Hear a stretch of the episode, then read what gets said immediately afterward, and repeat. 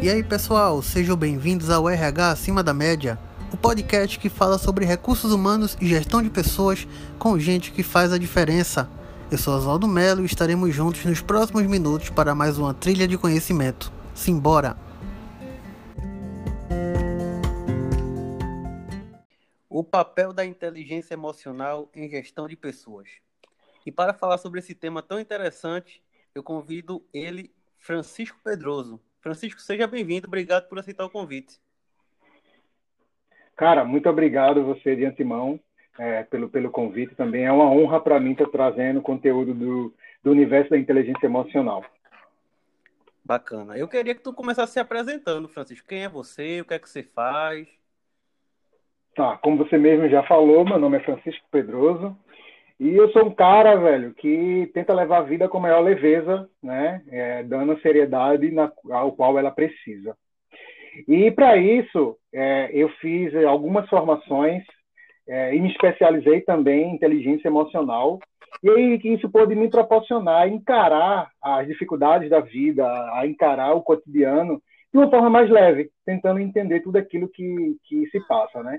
Então, eu sou hipnoterapeuta também, tenho algumas formações na área de hipnose e também tenho, tenho pós-graduação na área de gestão de pessoas, tenho formação em coaching, né? Então, assim, foram uma gama de, de formações que eu fiz para estar tá agregando para mim e levando para as outras pessoas também é, é, esse tipo de conteúdo. Oh, show de bola. Então isso aí vai ajudar a fluir bastante o nosso papo de hoje. Ah, quando a gente fala em emoção, a gente está falando de ser humano e emoção, nosso, nosso, nosso foco aqui com esse bate-papo é como, como trabalhar inteligência emocional em gestão de pessoas. Então, quando a gente fala em emoção, a gente percebe o seguinte, que ela é evidenciada em, todos os, em todas as esferas da vida de um indivíduo. Então, a gente não pode desassociar o ser humano das emoções. E me parece que as empresas que, que têm entendido, né, que conseguem olhar com uma visão diferenciada para a saúde mental do colaborador, elas começam a colher melhores frutos dessa gestão. Então, qual é a tua percepção em relação a isso? É importante, em, primeiro lugar, que a empresa tenha essa sensibilidade em relação às emoções? É necessário, por, é, de outra forma, que ela seja mais focada no racional? Qual é a tua visão em relação a esse primeiro ponto? Tá. É, primeiro, eu gostaria de dizer que essa questão da inteligência emocional, apesar de que atualmente, né, principalmente na questão da pandemia que estamos vivendo, é, se você for dar uma olhada no Google, a pesquisa por esse termo tem aumentado é, muito, né? Então, esse, esse cara, ele não é algo novo. Pelo contrário, isso até na época do, do, do Charles Darwin, ele, é, ele, ele mencionava a necessidade, a importância da expressão emocional para sobrevivência e adaptação. Tanto é que é uma das teorias dele, né, da, da adaptação. Porém, o termo que a gente conhece hoje, da inteligência emocional, ela veio ficar mais forte a partir da década de 90, né, com, com o autor Daniel Goleman. E aí foi quando revolucionou, de fato, esse termo, o mercado. E aí, de lá para cá, as coisas bem é, se evoluído bastante. E como você bem falou, nós seres humanos somos, somos é, o tempo todo emoções. Né? E olhando para o mercado, né, é, é, inclusive, eu tenho um ponto de vista, é, quando a gente separar, tem, tem algumas pessoas que acreditam que você precisa ter uma vida pessoal e uma vida profissional, e que elas precisam ser é, diferentes. Né? Só que, para mim, na minha visão, não tem como você separar o indivíduo. Emoção é emoção.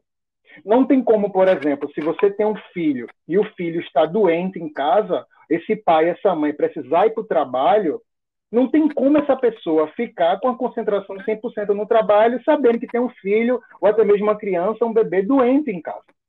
Então você não consegue separar é, essa questão do lado profissional e do lado pessoal. E vice-versa. Também não adianta você estar no convívio da sua família quando, de repente, principalmente na atual conjuntura que vivemos, está preocupada com o fato de que pode ser demitido, está preocupado com um problema que está na empresa e não está conseguindo resolver, mesmo estando no convívio familiar, estando em casa. Né? Então, para mim, não faz sentido a gente ver de forma separada. Mas concordo, sim, que a gente pode lidar com essas emoções assumindo o que a gente chama de persona. Né? Então a gente consegue aí uma hora assumir a persona do pai, da mãe, do filho, do irmão, do amigo e a persona do profissional, do chefe, seja lá o que for. E aí sim é onde entra essa questão da gente trabalhar o máximo da emoção é, para a gente e para os outros. Tanto é que a definição do Daniel Goleman para a inteligência emocional é o seguinte: abre aspas, é a capacidade de identificar os nossos próprios sentimentos e o dos outros, de nos motivarmos e de gerir bem as emoções dentro de nós e nos nossos relacionamentos. Fecha aspas.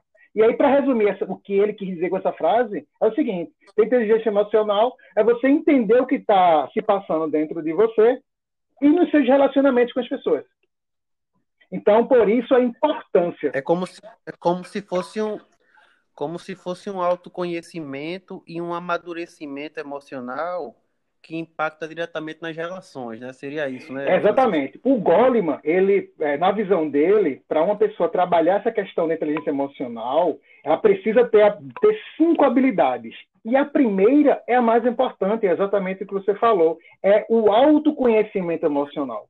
A partir do momento que eu tento me monitorar, que eu tento entender tudo aquilo que está acontecendo dentro de mim, eu consigo perceber o meu comportamento, eu, consigo perceber as ações impulsivas que eu posso tomar, eu, eu consigo entender a forma que eu penso, e a partir daí a gente pode começar a trabalhar para ter uma inteligência emocional melhor.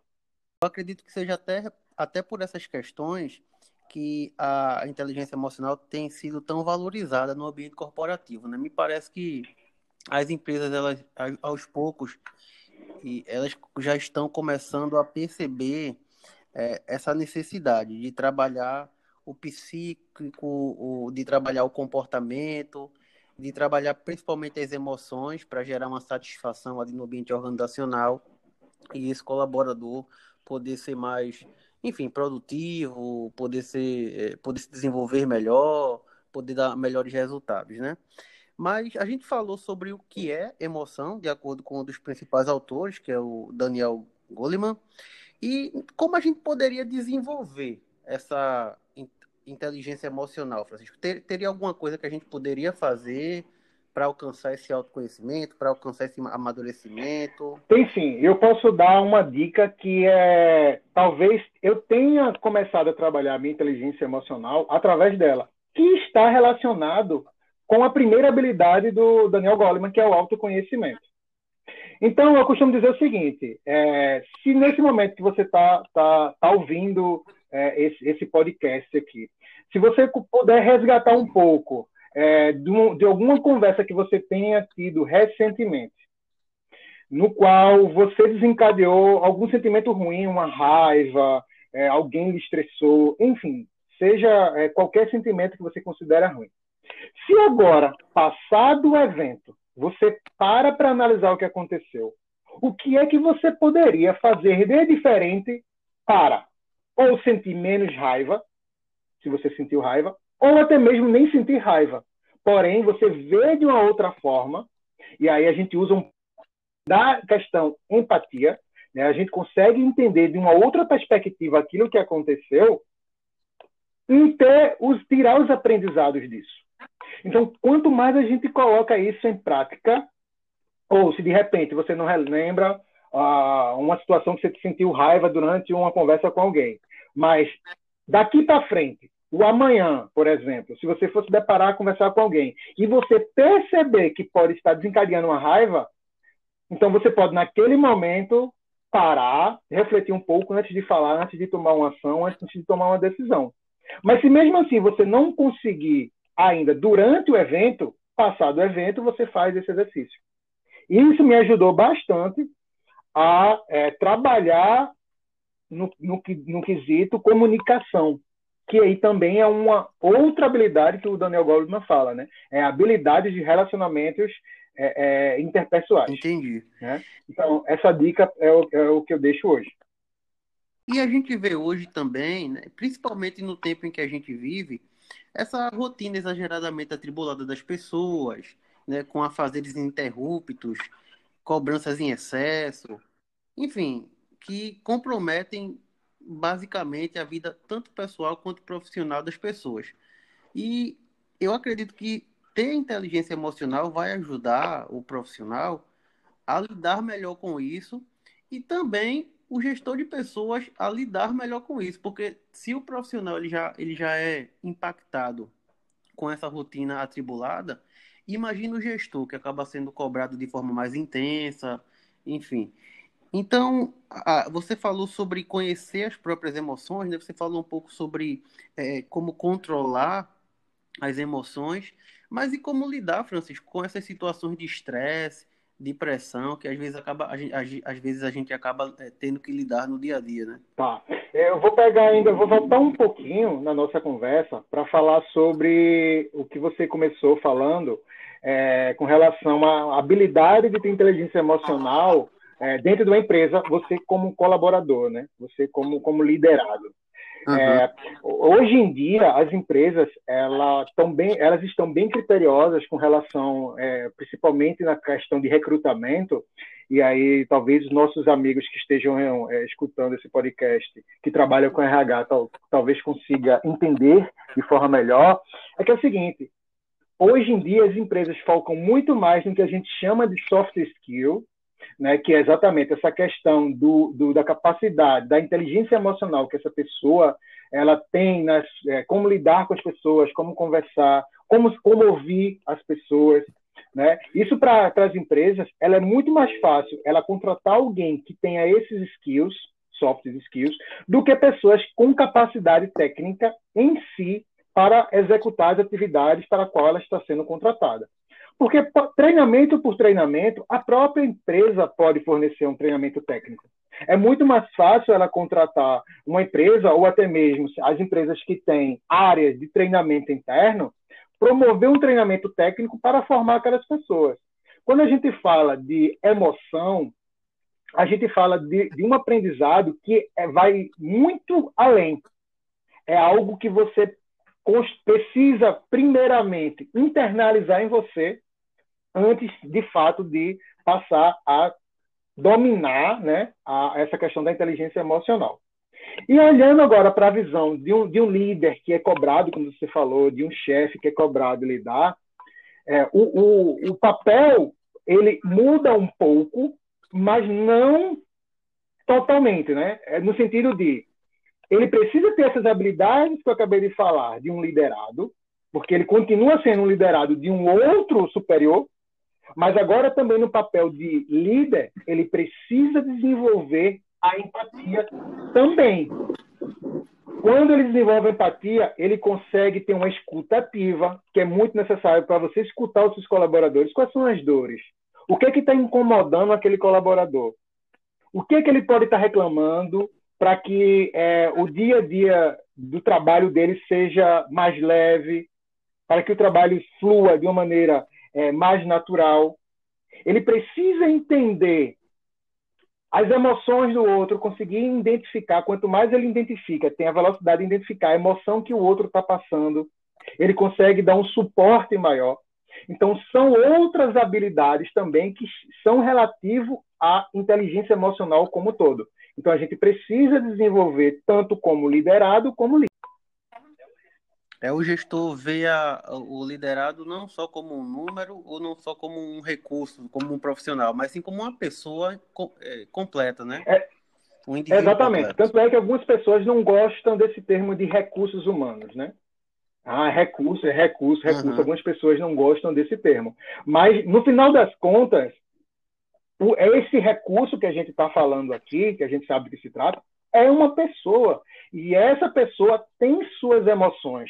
Essa pessoa tem seus problemas fora da empresa. Essas pessoas também têm problemas dentro da empresa. Tem dificuldade e tem seus desafios também.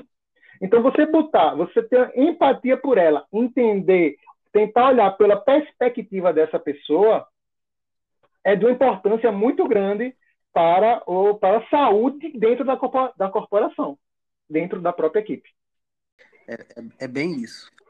E quando esse colaborador, Francisco, seja líder, seja liderado, ele tem o conhecimento dos seus pontos fortes, fracos, das suas fortalezas, das suas, das suas necessidades de desenvolvimento, quando ele tem essa, essa empatia, quando ele consegue ter essa automotivação, quando ele começa a, a, a se disciplinar no controle das emoções, ele começa de fato a ter um equilíbrio maior em suas, em suas emoções e nos seus relacionamentos, né? Isso acaba sendo natural. É, com toda certeza, porque é um, uma mente que se abre para nova ideia, né? É, já, já dizia o nosso, o nosso filósofo, ela jamais volta para o seu tamanho original. Então, quanto mais a gente pratica essa emoção, mais a gente é, é um, um, termo que o pessoal, inclusive, algumas pessoas até brincam com isso, né? Devido a, a alguns profissionais que utilizam é, de forma, enfim, de forma errada, mas a gente termina abrindo o nosso mindset a gente termina abrindo nossos horizontes para nos permitir ter outros pontos de vista. Porque não, a verdade, ela, a verdade absoluta não é a nossa. A gente apenas, durante nossa vivência, durante nosso tempo de vida, a gente aprendeu e vivenciou muitas coisas que outras pessoas não. Então, essas pessoas, sim, têm o direito de se expressar. E aí, a partir do momento que você tenta enfiar a goela abaixo um pensamento, um jeito de olhar, um ponto de vista, forçar a outra pessoa a ter isso, você não é um bom líder. Você não é uma pessoa que está é, é, trabalhando bem é, a emoção. Por quê? É, inclusive, com relação a, a, essa fala, hoje eu fiz uma postagem no meu Instagram que é, é que, é, que é exatamente com relação a isso. Que foi mais ou menos o seguinte: imagina um momento que você estava conversando com alguém e esse alguém, a todo custo, queria que você concordasse com um ponto de vista. E que pode chegar a, inclusive, é, ficar chateado porque você não está aceitando o ponto de vista dela. Só que quando isso acontece com a gente, é muito mais fácil a gente identificar que alguém está querendo nos, nos empurrar a goela abaixo, uma opinião que a gente não aceita. É muito mais fácil a gente ficar chateado ou até mesmo com raiva daquela pessoa. Mas será que quando é o contrário? Quando você tenta empurrar a goela abaixo, um ponto de vista seu em outra pessoa, será que você tem a mesma facilidade de identificar que você está fazendo isso? Talvez não seja. Uhum. Né? Então a gente precisa abrir a mente de saber que não existe a verdade absoluta. Existem pontos de vista diferentes. É, e no tempo que a gente está hoje, é, de mudanças, de, de, grandes impactos nas formas de se fazer as coisas, né? questão de propósito, cultura. Cada vez mais o gestor vai ter que ter essa flexibilidade que você fala, né, essa sensibilidade também, para poder gerir uh, o, seu, o seu pessoal, o seu time da melhor maneira. E quando eu estava falando, Francisco, sobre soft skill, uh, eu estava pensando aqui, que, que são as competências comportamentais, né? É que a competência técnica, ela é muito mais fácil você desenvolver e muito mais barata você desenvolver de que a competência comportamental é aquela velha máxima de RH, né, que a gente conhece bem, que as empresas contratam pelo currículo, pela capacidade técnica, pela experiência é, profissional e acabam de desligando pela ineficiência comportamental, ou seja, as dificuldades de adaptação a mudanças, as dificuldades de relacionamentos, de comunicação, de interação, enfim. Então, veja o quanto isso impacta nossa rotina, né? A gente está falando justamente sobre o X da questão, que, que pode ser muito útil aí, tanto para quem está no, no, meio corporativo como colaborador, como profissional, e principalmente para as pessoas que, que ocupam cargos de liderança. É, ô Francisco, para a gente se, se encaminhar para o final, se tu pudesse que elencar assim, alguns principais benefícios de você é, ser uma pessoa inteligente emocionalmente, quais você elencaria? como os principais benefícios? Cara, a gente falar de benefício com relação à inteligência emocional, eu poderia linkar aqui vários, tá? Mas eu acho que, que o principal é, é, acho que é a paz interior, cara. No sentido de, uma vez que eu tenho inteligência, eu primeiro consigo, eu consigo ter é, o seguinte pensamento: eu não sou capaz de controlar o mundo. Eu não sou capaz de abraçar o mundo. Tanto é que existe aquela máxima, né? Existem dois tipos de problema: o meu e o teu. O meu problema, eu posso refletir e ver o que eu posso fazer para resolver. O teu problema, não. Eu posso te ajudar, eu posso ter uma noção e faço com que você resolva. Agora, se eu for minha, é, minha PRA ficar estressado porque eu não consigo resolver um problema que não me compete, um problema que não depende de mim, um, de, um problema que eu não controlo, aí sim você começa a desencadear ansiedade, porque você acha que não tem competência para resolver aquilo. Aí começa a vir, a ansiedade traz um monte de, de, de, coisas ruins, né, como a gente sabe, aí começa a impactar na qualidade do sono, aí por conseguinte, é, você acorda mal-humorado, estressado. Então, se a gente for falar aqui de quando você tem inteligência emocional, o que é que traz de melhoria, quais são os benefícios, são os mais diversos. Então, aí eu pergunto, qual seria um dia seu sem o estresse de um trabalho? Quão, quão leve seria esse dia? Para você, imagine você chegar a fazer o que precisa ser feito no seu ambiente de trabalho, ou no home office, para quem está de home office, sabendo priorizar o que precisa ser trabalhado, né, diante do, do, das atividades da empresa. Eu priorizo, eu entendo, e vou trabalhando aquilo que me compete, aquilo que eu tenho condições de trabalhar. E aquilo que eu não consigo, eu delego, eu vou, eu vou buscar, eu levanto um problema para um superior. E aí, e aí, vem aquilo que eu falei no início, né? Eu começo a levar é, a, a, ao cotidiano com maior leveza, sabendo que, primeiro, é, eu não sou super-herói, é, eu, inclusive eu, Francisco, eu não sou super-herói, eu não sou o cara que estou pronto 100% para dizer que eu sei lidar com minhas emoções em qualquer situação. Não, eu sou ser humano, estou em busca de evolução contínua sempre. Mas cada situação que eu passo é mais um aprendizado. Imagina um, um cofrinho. Cada moeda que você vai botando ali vai enchendo um cofrinho, a mesma coisa. Cada situação diferente que eu convivo, que eu me deparo, eu pego alguma situação para trás, semelhante com aquilo, vejo o que foi que eu fiz, que funcionou, e repito. Porque muita gente, entendeu? Muita gente acha que trabalhar inteligência emocional é um bicho de sete cabeças e que precisa de um curso e precisa de muita coisa para ser, é, para ser ter inteligência emocional. Mas se você começar trabalhando, do mínimo que seja, todos os dias ali, 1%, 1%, 1%, 1%, você vai melhorando. É um processo contínuo, não tem fim. Bacana. Então, a gente pode dizer que a inteligência emocional ela vai trazer equilíbrio, que vai trazer satisfação, que vai trazer felicidade, que vai acabar trazendo também um maior engajamento desse profissional na empresa. A satisfação vai promover um, um, um, melhor tipo de resultado, né? um resultado mais qualificado e mais assertivo. Então, promover felicidade e satisfação a partir da inteligência emocional acaba sendo tão importante para o engajamento quanto promover treinamentos e capacitações. Eu acho que esse é o recado que fica. Né, exatamente né? esse, exatamente esse. Então, legal. Gostei muito de falar contigo sobre esse assunto. Nosso tempo aqui é curto, mas eu acho que foi bem, foi bem bacana. E eu queria agora que tu deixasse teus contatos, teu Instagram, para quem quiser se conectar contigo, o que é que faz? Tá. É, então, como eu, eu, tenho uma pegada nesse trabalho de inteligência emocional, então para quem desejar conhecer um pouco mais do conteúdo, pegar um pouco de dica de que eu passo lá no, no nas minhas redes sociais, o meu Instagram é arroba Francisco Pedroso underline.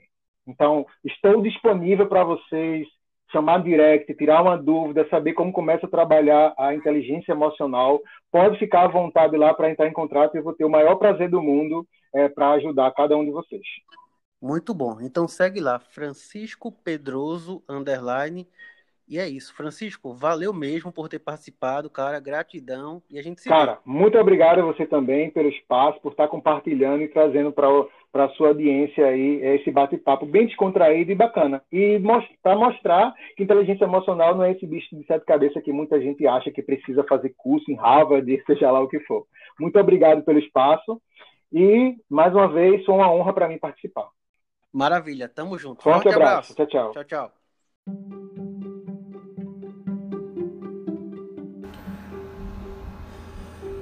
Muito bem, termina aqui nosso RH acima da média. Esse podcast que nasce com o objetivo de promover conteúdo de gestão de pessoas e recursos humanos, trocando experiências sobre esse incrível universo que é o mundo RH. Nos siga também no Instagram, no arroba acima da média RH. E é isso, um forte abraço, até a próxima, valeu!